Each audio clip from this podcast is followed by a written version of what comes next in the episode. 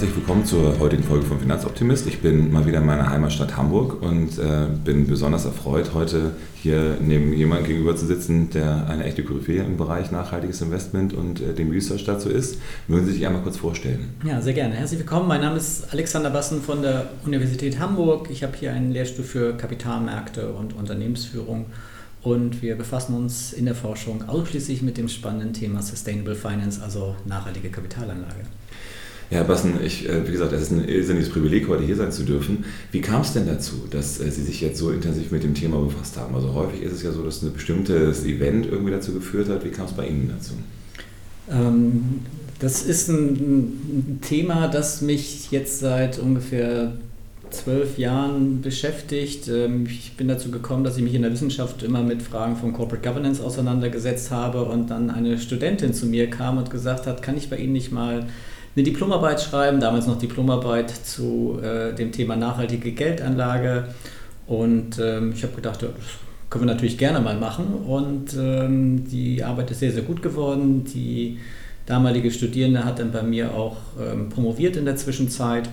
Und ähm, das ist ja sehr häufig so, was dass dieses, äh, dieses Thema gerade in der, in der Wissenschaft, vor allen Dingen in der Lehre, auch auf Basis von Impulsen von Studierenden ähm, kommt. Und so war das auch, auch in meinem Fall. Und dann hat sich Schritt für Schritt weiterentwickelt, denn auf der Kapitalmarktseite ähm, war dieses Thema Governance, mit dem ich mich befasst habe, dann immer verknüpft mit ähm, Umwelt und Gesellschaft, also Environment and Social. Und dieser Begriff Environment, Social Governance ist in der Zwischenzeit auch feststehend für die Frage nachhaltiges Investment auf der Praktikerseite, auf der Kapitalmarktseite und hat sich in der Zwischenzeit auch in der Wissenschaft so durchgesetzt. Mhm.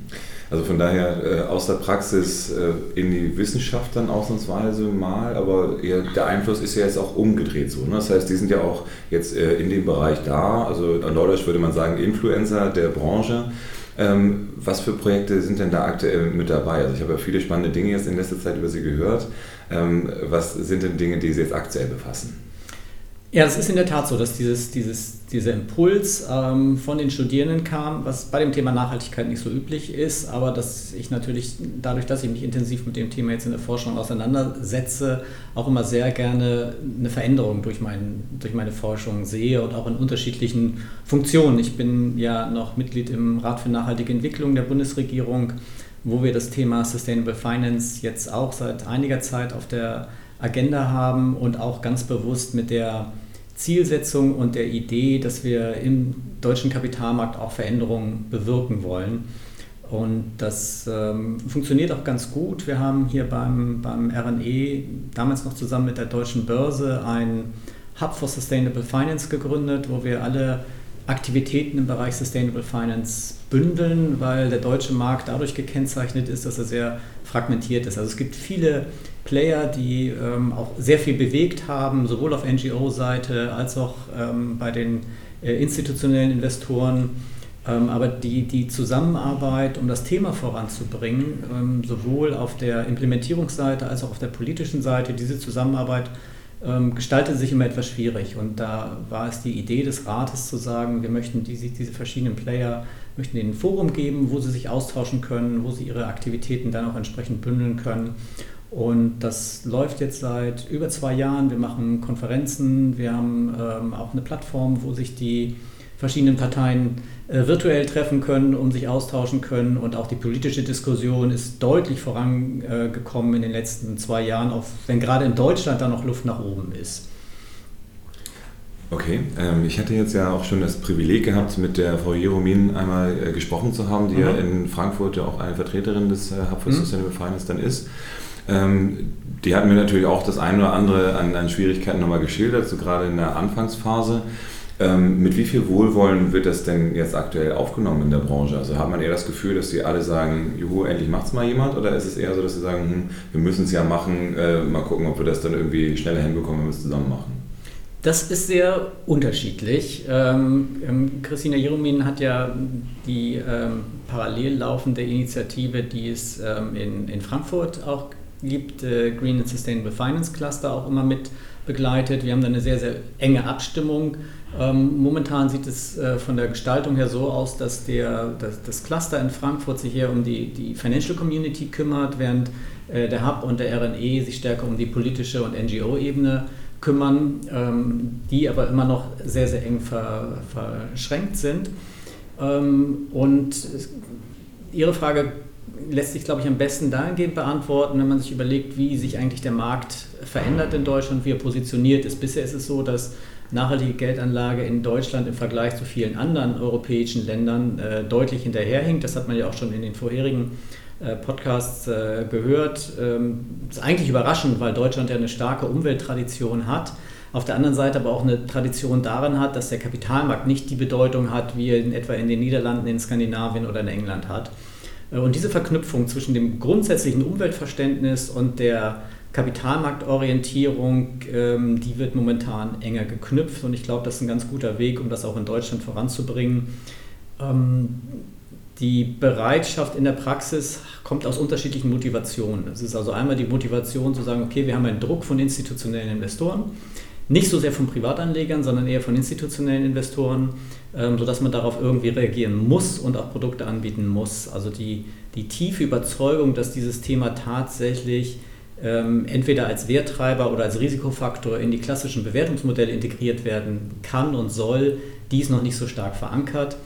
Ähm, und wenn man sich anguckt, was in den letzten Jahren passiert ist, bin ich auch äh, der Auffassung, dass das sicherlich noch ein bisschen dauern wird, bis das so ist. Aber allein die Verbreitung der Basis, aus welcher Motivation heraus auch immer, ist, glaube ich, schon ein relativ starkes positives Signal.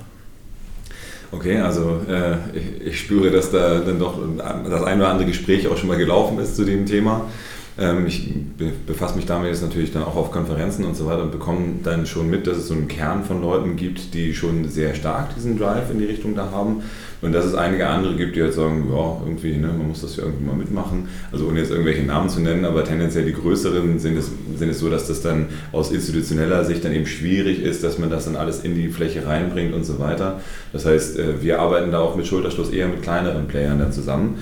Ähm, wie kommt das Ganze denn bei den Studenten an? Ich meine, äh, Sie sind jetzt ja hier äh, einer der Federführenden in dem Bereich in Hamburg. Äh, hat man da einen wachsenden Zuspruch auch? Also man spricht ja immer von den Millennials, die das ja als äh, Top-Thema haben müssten. Ja, wir haben das hier in Hamburg ähm, an der Universität so aufgebaut, dass wir jetzt ähm, eine sogenannte Research Group on Sustainable Finance ähm, haben. Und das ist einmalig, nicht nur in Deutschland und nicht nur in Europa, sondern vermutlich auch darüber hinaus. Also wir haben zumindest noch keine andere Uni gefunden, die sich ähm, auf die Fahnen schreibt, eine solche starke Position in Sustainable Finance aufgebaut zu haben. Das heißt, wir haben in der Zwischenzeit vier volle Professuren die sich aus unterschiedlicher Perspektive dem Thema widmen. Ich stärker aus dem Bereich ähm, klassische Finance kommend. Wir haben einen Lehrstuhl, der macht ähm, Financial Accounting, also externes Rechnungswesen und Sustainability. Wir haben einen Lehrstuhl, der macht internes Rechnungswesen und Sustainability. Und noch einen, der aus der Management-Perspektive kommt, aber auch Kapitalmarktthemen abdenkt. Also vier volle Professuren, dazu noch eine Junior-Professur und ungefähr 15 Doktorandinnen und Doktoranden ähm, sodass wir hier gerade in diesem Bereich Sustainable Finance eine einmalige Position aufgebaut haben. Und das kommt natürlich genauso in der Lehre auch an. Das heißt, das, was wir in der Lehre anbieten, sind einmal die klassischen Veranstaltungen, aber auch immer durchzogen mit Nachhaltigkeitsthemen. Am deutlichsten wird das in einem Masterprogramm, was wir haben, Master of International Business and Sustainability. Ähm, komplett auf Englisch ähm, und dort ist das Thema Nachhaltigkeit und auch ähm, Sustainable Finance fest verankert. Und das kommt bei den Studierenden sehr, sehr gut an. Ähm, man sieht es daran, dass dieser Studiengang, wir haben 60 Plätze dort und immer 600 Bewerbungen. Ähm, und das ist selbst für, ein, also für einen Masterstudiengang in Deutschland schon sehr, sehr, sehr ungewöhnlich. Also wir sehen schon eine hohe Bereitschaft bei den Studierenden, das zu machen. Obwohl auch dort, gerade im Bereich Sustainable Finance, immer noch die ähm, sag mal, die, die Annahme häufig vorherrscht, dass es einen Konflikt gibt zwischen Nachhaltigkeitsperformance äh, und finanzieller Performance, aber auch dem Thema haben wir ähm, relativ viel Zeit gewidmet und auch dazu publiziert ähm, und äh, wir können das ziemlich klar belegen, dass es nicht so ist. Ja, das Thema ähm, finanzielle Bildung ist ja dann auch immer ein äh, relativ spannendes Thema. Sie haben es so ein bisschen im Nebensatz jetzt eben auch erwähnt, dass diese Kapitalmarktthemen und Umleitung von Finanzströmen noch nicht so sehr im Herzen der Deutschen angekommen ist. Ähm, hat man denn das Gefühl, dass die Menschen, die dann das studieren, dass die dann vielleicht dann auch eher einen Zugang zu haben oder muss man denen vielleicht auch nochmal das kleine Einmaleins im Bereich Finance dann beibringen? Also wir starten immer mit dem kleinen Einmaleins, da kommen wir nicht dran vorbei. Ähm, in diesem eben erwähnten Masterstudiengang haben wir die Hälfte Bildungsausländer, das heißt äh, diejenigen, die ihren ersten Bildungsabschluss im Ausland gemacht haben. Ähm, da ist die Wahrnehmung häufig eine ganz andere. Gerade wenn sie aus, äh, aus den USA oder aus England kommen, dann ist die, das Verständnis von Finance und die Bedeutung und die Logik sehr viel stärker verankert, als das bei vielen Studierenden in Deutschland ist. Deswegen fangen wir da immer noch ganz früh und ganz vorne an, das nochmal noch mal zu erklären. Aber ähm, das wird sicherlich auch nicht von Universitäten alleine zu leisten sein, sondern da müssen schon, ähm, wie das ja auch passiert, sowohl aus politischer Ebene als auch auf der Beratungsebene noch viel Grundlagenarbeit geleistet werden. Mhm. Apropos Grundlagenbeeinflussung bei äh, Beratung, ähm, das ist ja auch ein ganz großes Thema. Wie kriegt man es hin, dass man eben vielleicht in der Handelskammer oder vielleicht auch an anderen Ausbildungsstätten ähm, das Thema implementiert bekommt? Weil wenn die EU dann jetzt wirklich das durchgesetzt bekommt, dass eben zumindest die Frage nach Nachhaltigkeit im Termin gestellt werden soll, müsste ja theoretisch der Berater auch irgendwas Schlaues darüber sagen können. Ähm, ist das auch ein Aspekt, der vielleicht in der Forschung jetzt bei Ihnen oder in, in der Arbeit was zu tun hat oder ist es eher ein Randaspekt, den Sie anderen äh, Themen überlassen? Also es sind zwei, zwei Dimensionen, die ich dafür wichtig erachte. Also einmal geht es darum, dass wir eine gesicherte Datenbasis haben, um auch wirklich aus einer ökonomischen Perspektive sagen zu können, dass nachhaltige Geldanlage Sinn macht. Äh, deswegen haben wir das erste Mal vor, vor drei Jahren äh, eine Studie ähm, geschrieben, die wir jetzt nochmal Ende letzten Jahres nochmal aktualisiert haben, wo wir genau untersucht haben, wie ist denn der Zusammenhang zwischen finanziellem Erfolg und nachhaltiger Performance. Ähm, wir haben dafür über 2000 akademische Studien analysiert, die sich diesem Zusammenhang gewidmet haben. Also wir haben dort eine Metastudie gemacht und das Ergebnis ist ganz klar, 50 Prozent dieser Studien finden einen positiven Zusammenhang zwischen Nachhaltigkeit und finanziellem Erfolg, 40 Prozent neutralen Zusammenhang und nur 10 Prozent negativen Zusammenhang. Also man kann sagen, in über 90 Prozent der Fälle hat man einen nicht negativen Zusammenhang zwischen finanziellem Erfolg und Nachhaltigkeit. Ähm, das ist schon sehr, sehr eindeutig ähm, und das ist auch eine Studie, die sowohl in der Wissenschaft als auch in der Praxis ähm, hohen Anklang gefunden hat. Wir haben über 40.000 ähm, Downloads für diese Studie. Das ist für akademische Studien sehr viel. Manchmal haben sie nur 40, wenn sie gut sind. Also 40.000 ist eine schöne Zahl. Wir sehen damit, das Thema kommt an.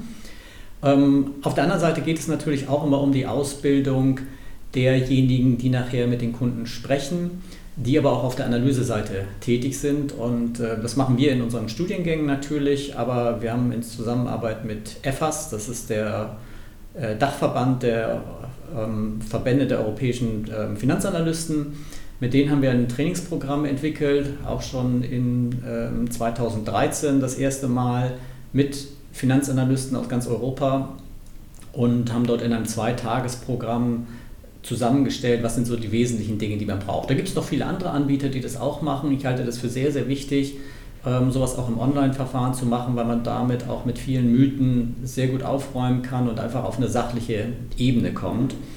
Ähm, das ist sozusagen die eine Herangehensweise, aus einer rein finanziellen Perspektive sich der Frage zu widmen, warum mache ich eigentlich nachhaltiges Investment? Es gibt natürlich auch immer noch die ethische Herangehensweise, die aus einem eigenen Wertesystem heraus sagt, äh, ich möchte das machen, wo die finanzielle ähm, Auswirkung der Anlageentscheidung nicht so zentral ist.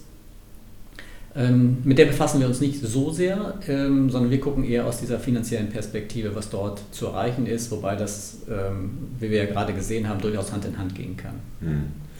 Also auf jeden Fall eine spannende Entwicklung, die jetzt stattfindet. Sie hatten vorhin ja auch gesagt, eigentlich ist es merkwürdig, dass in Deutschland, wo man ja auch so seit den 60er, 70er Jahren einen sehr starken ökologischen Trend hat, dass es da noch nicht so sehr angekommen ist. Ähm, wie ist es denn passiert, dass es überhaupt jetzt hier auf die universitäre Ebene gekommen ist? Also war es so, dass Sie dann jetzt hier äh, die, die Strippen gezogen haben und kommen dann äh, Professoren dazu, die jetzt sagen, ich möchte auch mit dabei sein? Oder wie findet so ein Prozess an so einer Universität statt? Also unsere, unsere Research Group on Sustainable Finance ähm, ist in der Tat so entstanden. Also ich war der ähm, Erste, der hier war, der sich mit dem Thema auseinandergesetzt haben und ähm, unsere äh, Dekanin hat dann eine ganz bewusste Berufungspolitik gefahren, dass man sagt, man möchte den Bereich Sustainability stärken an der Wirtschafts- und Sozialwissenschaftlichen Fakultät.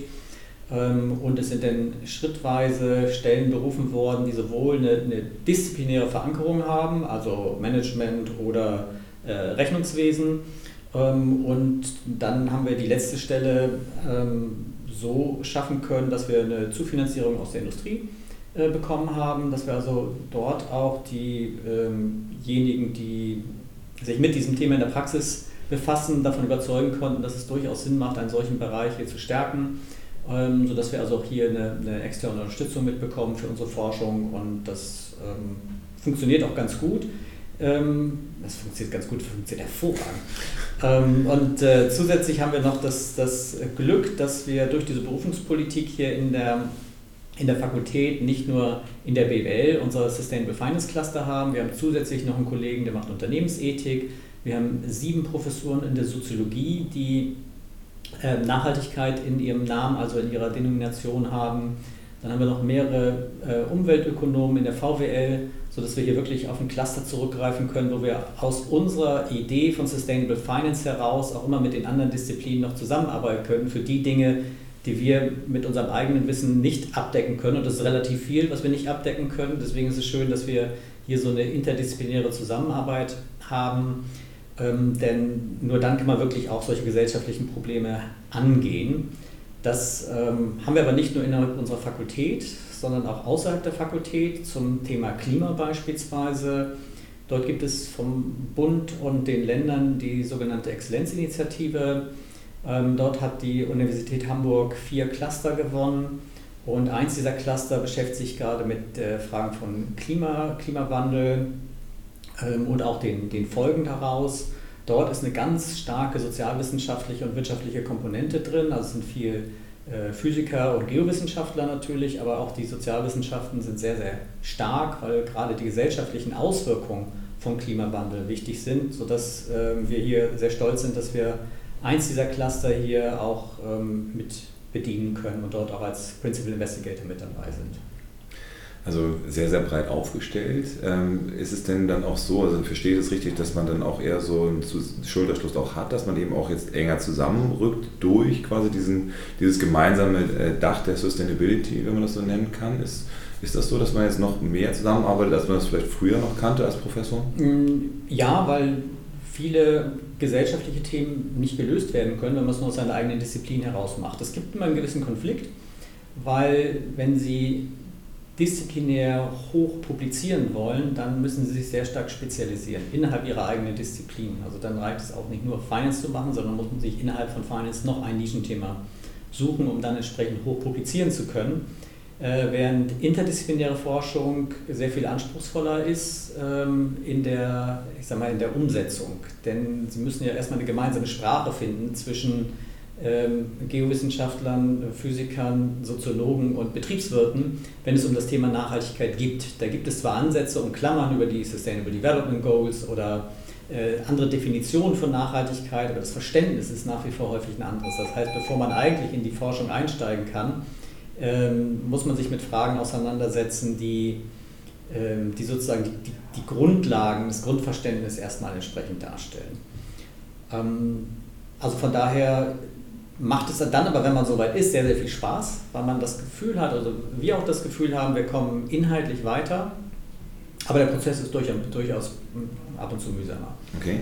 Also einigt man sich dann eher auf so einen kleinsten gemeinsamen Nenner oder macht man sich eine gemeinsame Vision? Also wie muss man sich das vorstellen? Wenn, wenn ich jetzt so höre, dass in der irgendwo im zweistelligen Bereich äh, irgendwelche Professuren oder Menschen, die in dem Bereich dann zusammen mit ihnen dann agieren, mhm. ähm, setzt man sich dann hin, macht, äh, schließt sich dann ein Wochenende ein und baut eine gemeinsame Vision oder wie kann man sich ja, das vorstellen? Ja, am Wochenende ist es nicht getan. Ähm, das dauert meist ein bisschen länger. Es ist ganz unterschiedlich. Also manchmal gibt es die Möglichkeit, dass man tatsächlich eine gemeinsame Definition hat. Ähm, manchmal arbeitet aber auch mit, mit verschiedenen Definitionen, die überlappend sind. Ähm, wir haben noch eine ganz andere spannende Initiative hier an der Universität Hamburg. Das ist das Kompetenzzentrum Nachhaltige Universität, was ich auch leite. Dort werden alle Nachhaltigkeitsaktivitäten der Universität ähm, zusammengefasst. Auch das ist eine Plattform, wo wir sowohl in Forschung, Lehre, aber auch in der eigenen Verwaltung der Universität das Thema Nachhaltigkeit adressieren. Da haben wir 2013 mit angefangen ähm, und haben dort auch ganz unterschiedliche Erfahrungen gemacht, was das Verständnis von Nachhaltigkeit auch in der, in der Forschung und in der Lehre angeht. Wir leiten dort auch einen deutschlandweiten Verbund, was vom ähm, BMBF finanziert wird, heißt Hoch N. Da geht es also ausschließlich um Nachhaltigkeit an Hochschulen, wo elf Hochschulen dabei sind, von uns äh, geleitet, Nachhaltigkeitsstandards für Hochschulen zu entwickeln in Forschung, Lehre, ähm, Betrieb, also der klassische Betrieb der Universität und das dann Ganze auch noch in Berichterstattung äh, umzumünzen und mit einem Netzwerk zu verbinden.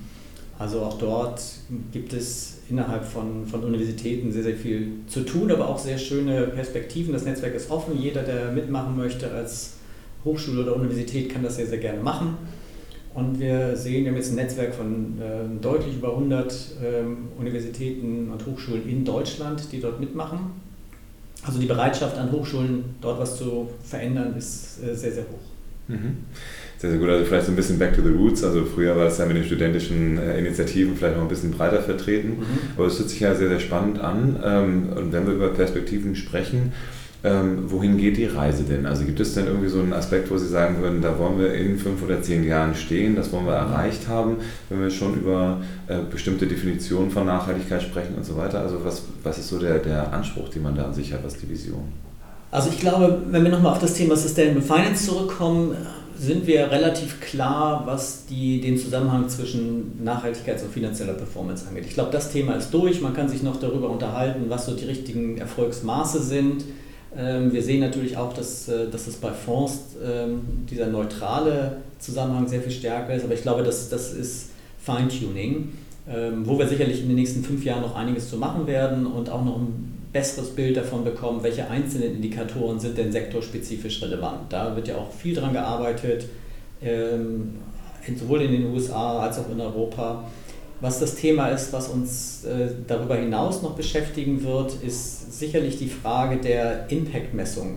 Also wenn ich eine nachhaltige Anlage habe, dann ähm, sehe ich, wie ist mein, mein Risiko und meine Rendite. Ich sehe aber nicht, ob ich tatsächlich was damit bewirke.